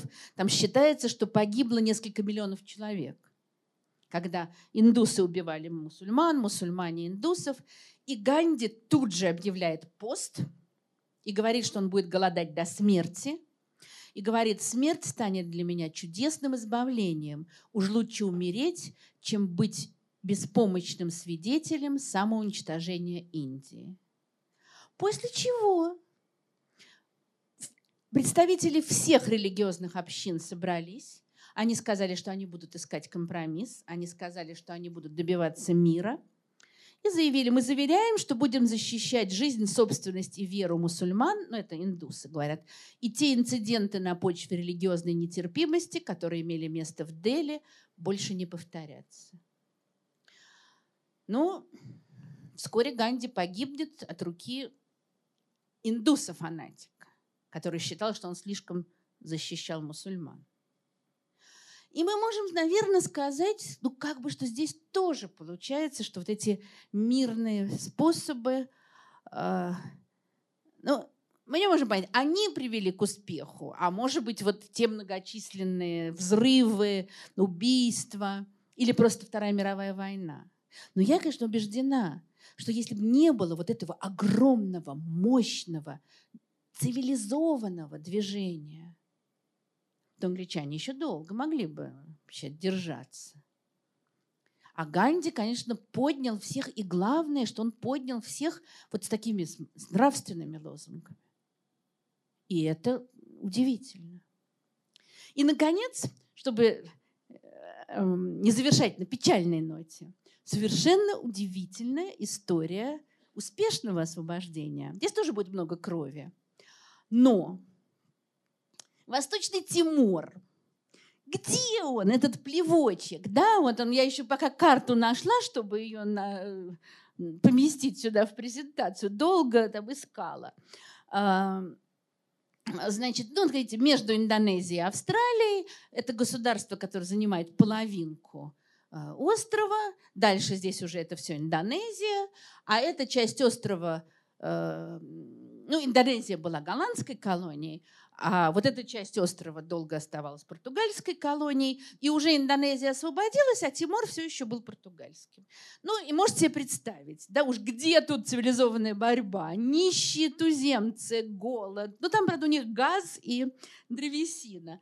Ну, уровень понятен. Что они могут только, не знаю, там копьями своими размахивать и все. Дальше происходит следующее. В Португалии 1971 году, э, в 1974 году происходит революция, тоже, кстати, мирная. Да, диктатор э, диктатура свергнута, устанавливается демократия, и последние колонии, которые оставались у Португалии, освобождаются. И Восточный Тимор становится в 1975 году независимым государством. А, Причем он такой э, довольно левацкий, скажем так, там была такая власть. А, в это время, уже около почти 10 лет, здесь в Индонезии тоже происходят интересные вещи. Ну вот, наверное, представители старшего поколения помнят этого товарища Сухарта, которого страшно... Я помню, что в моем детстве я ужасно боялась, потому что было совершенно непонятно, еще Сухарта убил Сукарна, я как могла понять, кто из них кто, но это ясно, что там было что-то страшное. И там действительно было очень страшно, потому что ну, он под видом борьбы с коммунистами совершил переворот в Индонезии, вырезал там тысячи человек и стал президентом. И много-много лет был президентом Индонезии. И как только Восточный Тимор объявил о своей независимости и создал государство, то индонезийские войска сказали, а, здесь коммунистический переворот у нас под боком. Они действительно такие были промарксистские. Вошли, начались жуткие бомбардировки совершенно. Вошли войска, там вообще кошмар какой-то совершенно сотворили. То есть тоже вот все начинается с такого ужаса. И захватили Тимур. 75 год. Тут дальше что? Как всегда, международная общественность немножко повозмущалась, а потом как-то так привыкли, тем более, что Сухарто, вот он очень играл на том, что он враг коммунистов. Ну, все, ладно. А на Тиморе а, вот эта свергнутая партия Фретилин продолжает борьбу. Ну, видите, даже по флагу понятно, что они такие вот с марксистским уклончиком. Они некоторое время довольно успешно ведут там вооруженную борьбу, ну там джунгли тем более, э, значит, партизанскую борьбу, теракты. Так даже сначала что-то у них получается, но к 80-му году они практически разгромлены. То есть у них где-то в джунглях сидят их отряды, но ничего, э, ничего у них не получается. И вот появляется вот этот человек, Шанана Гужмау, но это он сейчас так выглядит, тогда он был намного моложе, сейчас мы его увидим более молодым. Я вот вчера готовилась и думаю, мне не поверят, скажут, что это все сказочки, то, что я рассказываю. Но вот все, что я рассказываю, я из вполне таких серьезных источников взяла. Значит, этот сам Шанана, это еще его не имя, а это прозвище из какой-то рок-песни, в честь какой-то рок-группы. А, он был, его родители учителя были. А, там еще такой момент, что Восточный Тимор, они католики. А Сукарта туда специально переселял очень много мусульман из Индонезии. Они католики. Он учился в иезуитской школе, эм, ну, там получил хорошее образование, все как водится. И он был вот среди боевиков этого самого марксистского фрейтелина. А потом что-то у него щелкнуло в голове. Он э, ходил пешком. Ну, очевидно, в тот момент, когда их уже загнали в джунгли, он стал думать, а как по-другому действовать. Вот он ходил пешком по всему этому острову и разговаривал с людьми. Он уже был довольно такой популярный человек. Дальше, ну там совсем какая-то сказочная такая деталь, что он пообщался с каким-то католическим священником, и тот ему сказал, что вот парень, ты неправильно все делаешь. Ну, я думаю, что все-таки вряд ли это было такое откровение. То есть он, наверное, сам уже к чему-то такому приходил. Значит, он с этими своими боевиками порвал. Он создал новую организацию, в которой он принимал всех, значит, независимо от политических взглядов, религии и так далее. Но только вот их объединяло то, что они будут бороться мирными способами. И вот в этой дикой, кровавой, вообще месиве жутком, нищеты, крови, грязи, он говорит, мы будем бороться мир. Как? Это не Ирландия. Да? В британском парламенте ему нечего блокировать. Их там всех сейчас постреляют. Это даже не Индия. И сначала это, они действуют какими-то совершенно анекдотическими способами. То есть там у них был такой, например, они стали привлекать внимание международного сообщества. Jump fencing это называлось. Значит, они подходили к ограде какого-нибудь посольства и перепрыгивали через нее. Ну, я так понимаю, там не было вот стен, как у нас. И сидели там. Говорят, мы не уйдем, пока мы вам все не расскажем про то, как нас тут угнетают. Ну, а тут журналисты. А, понимаете, еще журналист в Восточном Тиморе сидит, там ничего не происходит. И, конечно, их все фотографируют. В американском посольстве там 12 дней они сидели во дворе, и, естественно, весь мир про это там что-то услышал. А, Дальше. Вот очень интересно, может быть, помните, как, какое огромное воздействие на развитие солидарности в Польше оказало, ну, то, что вообще выбрали, значит, Кароля Войтылу папой, и потом он еще приезжал в Польшу, и после этого там прям подъем такой был солидарности. Вот он добился, очень нелегко это ему было, потому что Сукарта не хотел его туда пускать, но он добился, что ему разрешили приехать в Восточный Тимор, а папа Войтыла был твердый человек. Э, его пустили, он тут же осудил все там злодеяния, преступления. Ну, он не стал прямо говорить, там, индонезийцы, уйдите отсюда. Но он такую произнес достаточно жесткую речь. Но и жители Тимора не зевали. И во время мессы, опять сколько народу пришло смотреть, как Папа Римский служит мессу. И сколько журналистов со всего мира. И несколько молодых людей, причем понятно, что дальше им было не весело, они выбежали к алтарю с плакатами там «Дало Индонезию», стали выкрикивать какие-то лозунги. Естественно, их повязали, избили, посадили. Но весь мир об этом узнал. И это кажется такими совершенно какими-то смешными. Ну, еще и здесь вышли. Мы тоже это слыхали, все эти призывы к международному сообществу. Но, во-первых, действительно про них все больше и больше знали. А, там министр иностранных дел, э, этой самого Тимора, просуществовавшего месяц, он уехал с какой-то дипломатической миссией за три дня до вторжения. И, соответственно, остался за границей. И вот он разъезжал там в ООН, всюду что-то рассказывал про свою несчастную страну. А, дальше. Вот это просто какая-то история абсолютно фантастическая. Дальше этот самый Гужмау становится очень популярным человеком. Его, за его голову уже дана там награда. Он в джунглях прячется. Только время от времени вот они выходят и там какие-то такие странные демонстрации совершают. Все хотят его найти. А, естественно, индонезийцы не пускают журналистов особенно сюда. И тогда одна австралийская телекомпания э, нашла вот этого человека, который не был журналистом. Э, он был адвокатом и, ну, такой активист был, значит, поддерживал Тимур. Но, во всяком случае, он не был, за, него, за ним не следили так, как за журналистом. Роберт Дом его звали. Он приехал, ну, как турист вроде бы, после чего его положили на заднюю скамейку, на заднее сиденье машины, и он сколько-то там часов ехал, спрятавшись. А дальше, причем там какие-то сотни людей участвовали в этой его перевозке потому что они же где-то там в каких-то деревнях останавливались, там передыхали, его надо было прятать. Потом они приехали к джунглям, его вытащили. Они еще 20 километров шли по джунглям. Э, он очень смешно там описывает, как все смеялись, вот белый человек пыхтит, жарко ему. И они пришли тут, в этот лагерь Гужмао. Вот он, значит, фотографируется с этими повстанцами. А это Гужмао молодой, да, совсем другой. Он взял у него интервью. Вот тоже такая хорошая фотография, да, это они э, тогда и это они теперь. Э, он взял у него интервью. Дальше еще надо было вывести это все из страны. То есть там был вот абсолютный фильм какой-то.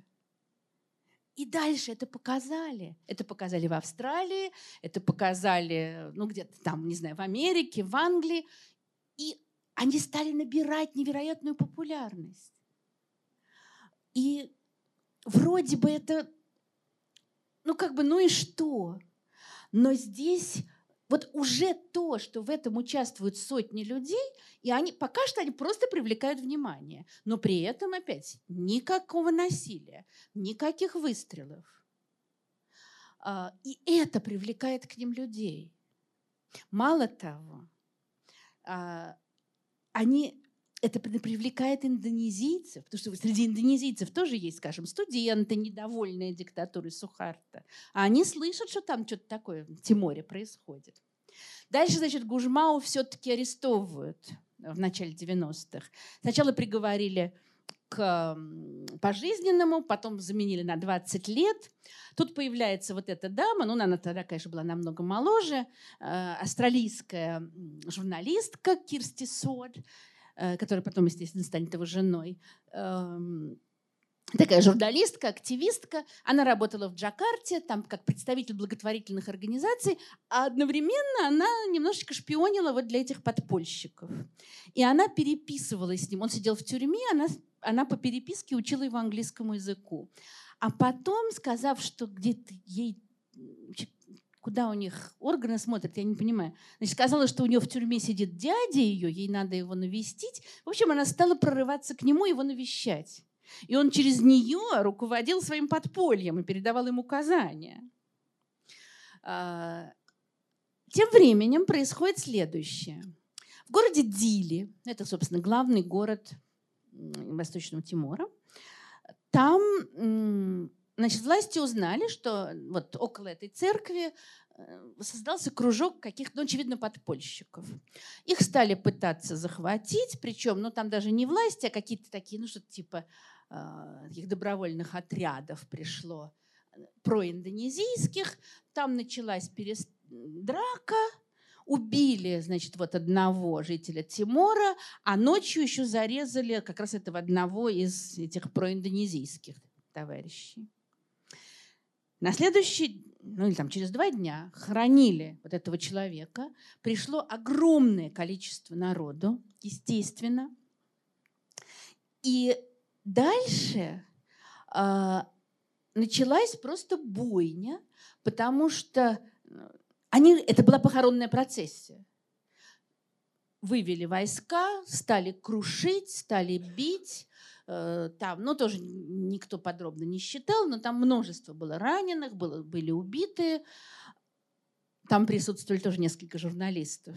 Причем эти журналисты еще пытались загородить этих... А там была какая-то англичанка, австралийка и оператор английский. Они пытались загородить, там одному из них разбили голову, и все это оператор заснял и тоже смог вывести.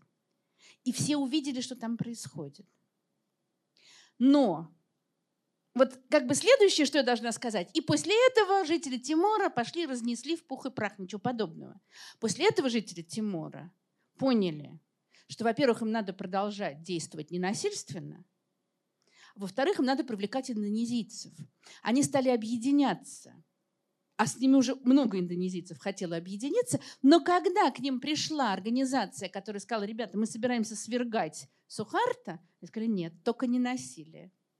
Когда они забирали в плен индонезийских солдат, то они подчеркнуто очень хорошо, приветливо их принимали и отпускали потом домой чтобы те дома рассказали о том, как хорошо они себя ведут. То есть это какое-то, я не могу понять, почему вот на этом самом крошечном плевочке вот такое, э, такое мышление удивительное. Конечно, тут огромная роль церкви, как во многих странах а, третьего мира, это, естественно, очень сильно. Э, значит, вот это вот епископ Тимора в то время, Карлуш Белло, а это как раз тот самый министр, иностран... Э, министр иностранных дел Жозе Раму Шорта, а, который значит, оказался за границей. Они здесь вместе, потому что они в 96 году вместе получили Нобелевскую премию мира. Но сейчас нас интересует вот этот самый епископ, который, ну, во-первых, он, например, укрыл у себя дома э, людей, которых избивали вот во время этой похоронной процессии. Он отказывался там их выдавать. Он призывал с одной стороны к освобождению и при этом все время к мирным способам борьбы. И вот это самая такая крайняя ситуация. Значит, нищая, голодная, но без каких-либо традиций демократических страна, угнетенная другой, нищий, голодный, без демократических традиций стран. Они должны были бы глотки друг другу перегрызть. Эти выходят на мирные демонстрации, эти передают там сведения журналистам, молятся, э, никакой крови. И население их поддерживает все больше. Вот эти самые боевики, у них, ну там считается, что максимум у них было полторы тысячи среди них. А этих поддерживают уже тысячи. И дальше происходит следующее. А, значит, ну, грянул кризис 98 года, который ужасно ударил по Индонезии. А, Сухарта сместили. Там появился другой президент, не намного лучше, чем Сухарта, но он попытался как-то, значит, сделать вид, что он не то чтобы демократ, но во всяком случае не так плох. И он сказал, хорошо, мы устроим референдум в Восточном Тиморе, и мы предложим им автономию. А если они автономии не захотят, то тогда им мало не покажется. И потому что в это время разные официальные лица говорили, вот если вы не проголосуете за автономию, будут моря крови. Прямо так, открытым текстом. А они пришли, там был вопрос автономия или независимость. И 80% проголосовали за независимость. И тогда этот как бы демократический президент уже было понятно, уже все там, это конец 90 99 год, там уже все международное сообщество говорит, освобождай, освобождай, освобождай. Они уже накрутили эти тиморцы-то. И он вводит войска, которые начинают просто уничтожать дома один за другим, крушить города, поджигать. Но там жертв было не очень много, ну, не очень много, несколько десятков. Но там были сотни раненых, там были уничтожены дом, целое селение. То есть творилось какое-то просто ужасающее, вот такое напоследок ужасающая кровавая баня.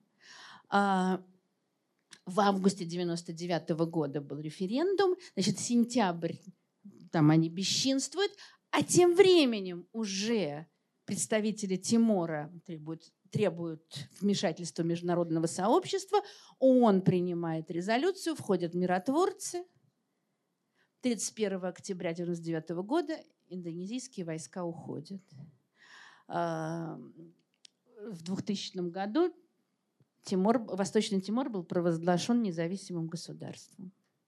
Дальше у них, ну я не скажу, что у них там все идеально. Естественно, они все равно нищие. У них там тоже были, ну этот Гужмау побывал президентом, и вот этот Рамуш Орта, бывший министр иностранных дел. И там тоже была в 2006 году какая-то попытка переворота. То есть там все непросто. Но они добились самостоятельности – не про, ну, со своей стороны не проливая крови. Их кровь проливали. А они подчеркнуто, значит, 25 лет. Еще, понимаете, кампанию мирную в течение недели провести можно. 25 лет. Ну, даже пусть если с 80-го года, 20 лет. Они боролись только мирными способами. Я не могу даже представить, какое для этого, какая для этого нужна выдержка – и какая нравственная сила. Откуда вот здесь вот, в этом богом забытом острове это произошло, я не знаю. Но это говорит о том, что такие вещи возможны. И мне кажется, что это хорошее оптимистическое завершение нашего сегодняшнего разговора. Спасибо.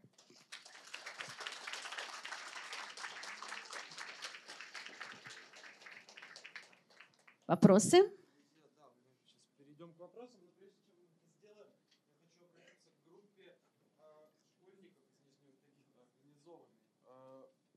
Вас следующее мероприятие, поэтому мы сейчас выйдем Ну, частично, конечно, да.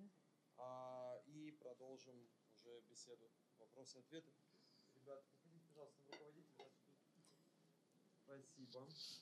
Знаю, знаю, когда мои школьники приезжают тоже с одного мероприятия на другое бегом. Да, да, вам ли не знать. Да.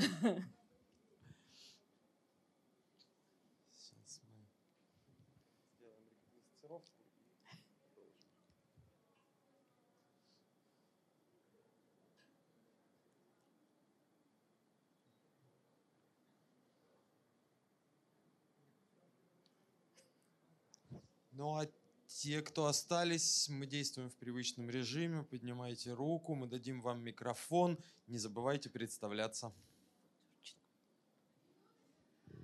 Спасибо вам за лекцию. Вот знаете, у меня такой вопрос. Конечно, э, может быть, и вот эти вот миролюбивые э, способы э, значит, борьбы, они очень-очень преждевременные. Потому что ну, насилие еще много, Угу. Насилия еще много, много и много. Вот э, что касается Ганди, вот можно представить, конечно, Англия грабила колонии свои беспощадно. Можно было сопротивляться ненасилием. Но вот на минутку представить, что если бы у Гитлера созрел такой план, ну не евреев уничтожить, а индийский народ. Ну, вы знаете, Ганди по этому поводу, хотя мне это кажется диким немножко, но Ганди говорил насчет евреев и Гитлера. Он говорил, что он уверен, что если бы э, германские евреи полюбили своих э, там что-то угнетателей, и, то они преобразовали бы их своей любовью. Мне это кажется очень странным, э, безусловно. С другой стороны, я вот знаю, что Ганди завтра такой же будет пример с Толстым. Он очень часто нес такие вещи, что говоришь, это бред. А потом вот на каком-то высшем уровне он может быть и прав. Я не уверена, что Гитлера можно было бы любовью там, преобразовать. Это да. Но я знаю то, что, конечно, с Англией проще иметь дело, чем с гитлеровской Германией, безусловно.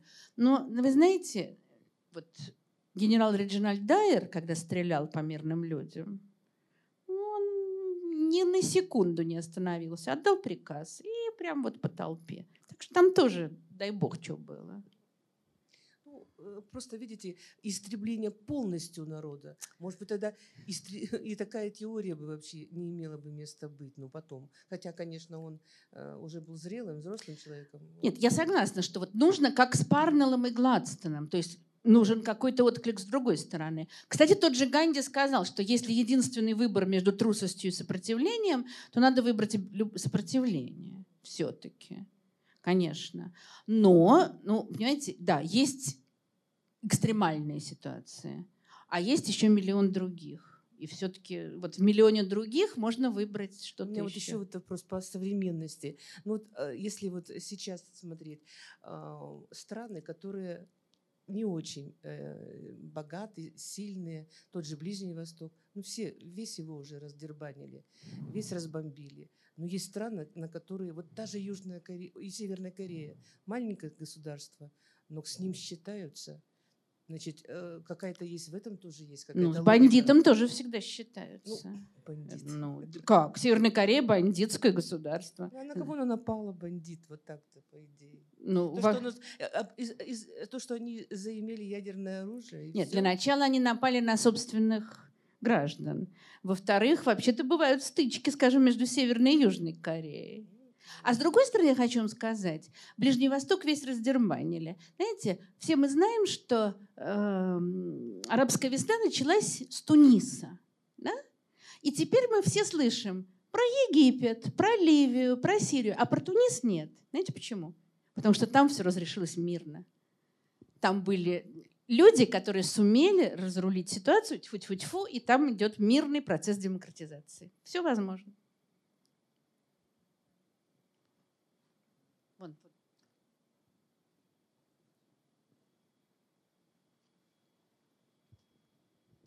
Иван Абатуров. Ну, у меня есть некоторые возражения насчет того, что если бы не было движения Ганди, то Индия бы освободилась намного позже. Но страны Африки освободились в 50-е, начале 60-х годов, причем зачастую в этих странах не было вообще никакого сопротивления. Не было никакого движения к независимости. Ну, так Англия им взяла, предоставила. Где-то было, но во многих случаях не было.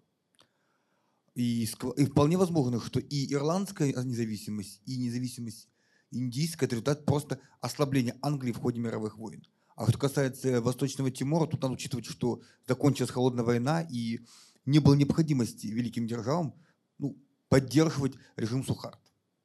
А вопрос такой. Вот, ну вот сама линия насильственного сопротивления. Ну понятно, что человека, например, осудили э, к тюрьме, и он тюрьму, в тюрьме сидит. Это понятно. Если ему дали штраф, э, понятно, что линия, что он его выплачивает. А вот если ему дали не штраф, а, например, принудительные работы. Без лишения свободы. Должен ли он их отбывать? Или он должен предпочесть все-таки тюрьму, а не принудительный труд? Ну, а что значит он должен предпочесть? К чему его приговорили, то он и делает. Нет, ну если он уклонится от работы, его просто посадят. А, как, как в таком замер. смысле? В такой случай тоже есть. Например, есть а. такой пример у нас тогда в Екатеринбурге. Человек, у человека дали, например, 5 дней принудительных работ, он их от, отбывать отказывается, ему дают арест. Да, а снова, это... снова арест будет. Что, вот какой вариант лучше? Это интересный вопрос. Ну, С, Выбор с чьей такой. точки зрения? Я не не, я думаю, что Ганди бы сказал, что лучше довести до последовательного конца. Я не уверена, что я была бы готова, скажем, на такие, э, на такой героизм. И лучше все-таки довести до тюрьмы. Во всяком случае, например, бывали вот из этих многочисленных случаев, когда Ганди судили, было несколько, там еще в Южной Африке, когда он сам э, представлял свидетелей, которые должны были засвидетельствовать его вину. То есть он сам ухудшал свое положение. Ну да, поэтому, наверное, Ганди бы сказал, что лучше сесть. Но еще раз говорю, я не уверена, что я бы вот последовала этому. Но если уже жертвуешь собой, то доведи до логического конца.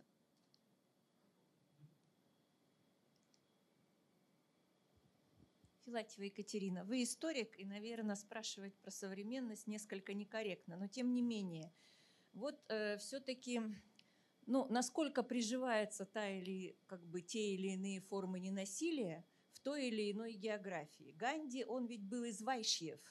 Это была каста землевладельцев и потом торговцев. У них очень серьезно соблюдаются э, пищевые какие-то, да, э, ну, недопуски. И в том числе они очень э, серьезно относятся к неосквернению. Да? И Индия в этом плане, где учение буддизма и прочее, да, то есть она как бы сама приспособлена для того, чтобы получить большое количество сторонников. А, допустим, в нашей стране, ваше мнение, как это, что-то подобное приживется или нет? Вы знаете, э, я глубоко убеждена, что это может прижиться где угодно.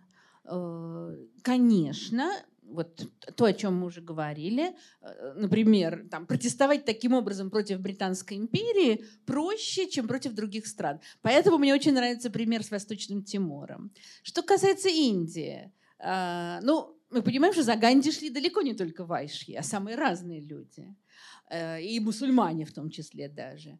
Во-вторых, та же самая Индия с ее традициями ненасилия и вот всем этим знает такие кровавые бани.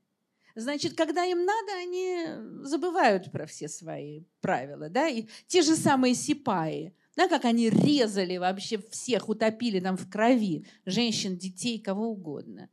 А, И поэтому вот для меня нерешенный вопрос такой, что вот и Ганди, и, ну и Парнелл в какой-то мере, и Мартин Лютер Кинг, и многие другие, они действовали прежде всего, э, ну это была религиозная проповедь. И за ними шли, начиналось с того, что за ними шли религиозные люди. Вот для меня непонятный вопрос, насколько возможно распространение такого на абсолютно светской основе. Может быть, по... мне вот я бы скорее сказала, что поэтому такие вещи хуже приживаются у нас, чем э, там в других местах. А иногда я думаю, что это не так. Во всяком случае, на географию я не грешу. Знаете, география разная бывает. И, и она, конечно, большое влияние оказывает. А но люди могут победить географию. Себя бы победить, тогда вот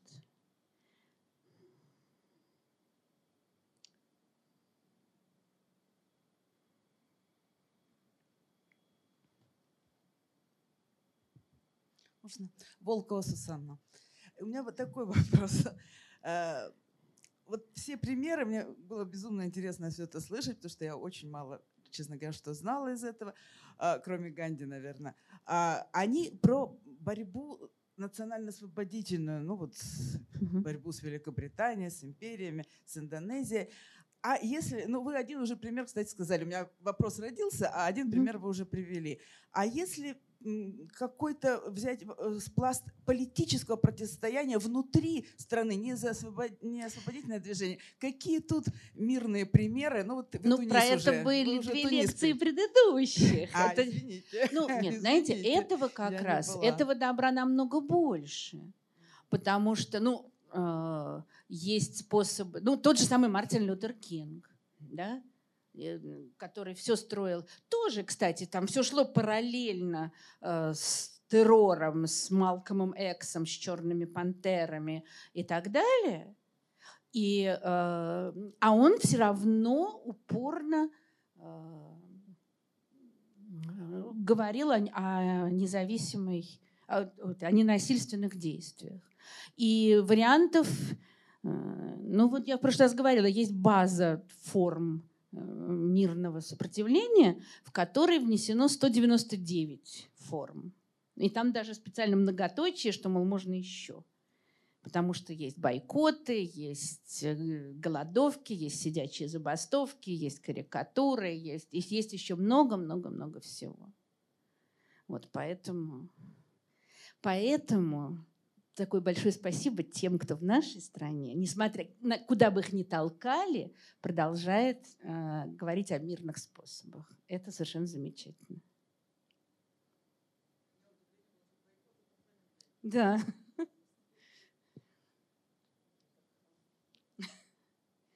Ну что, все? Спасибо большое. Приходите завтра про Льва Николаевича поговорим.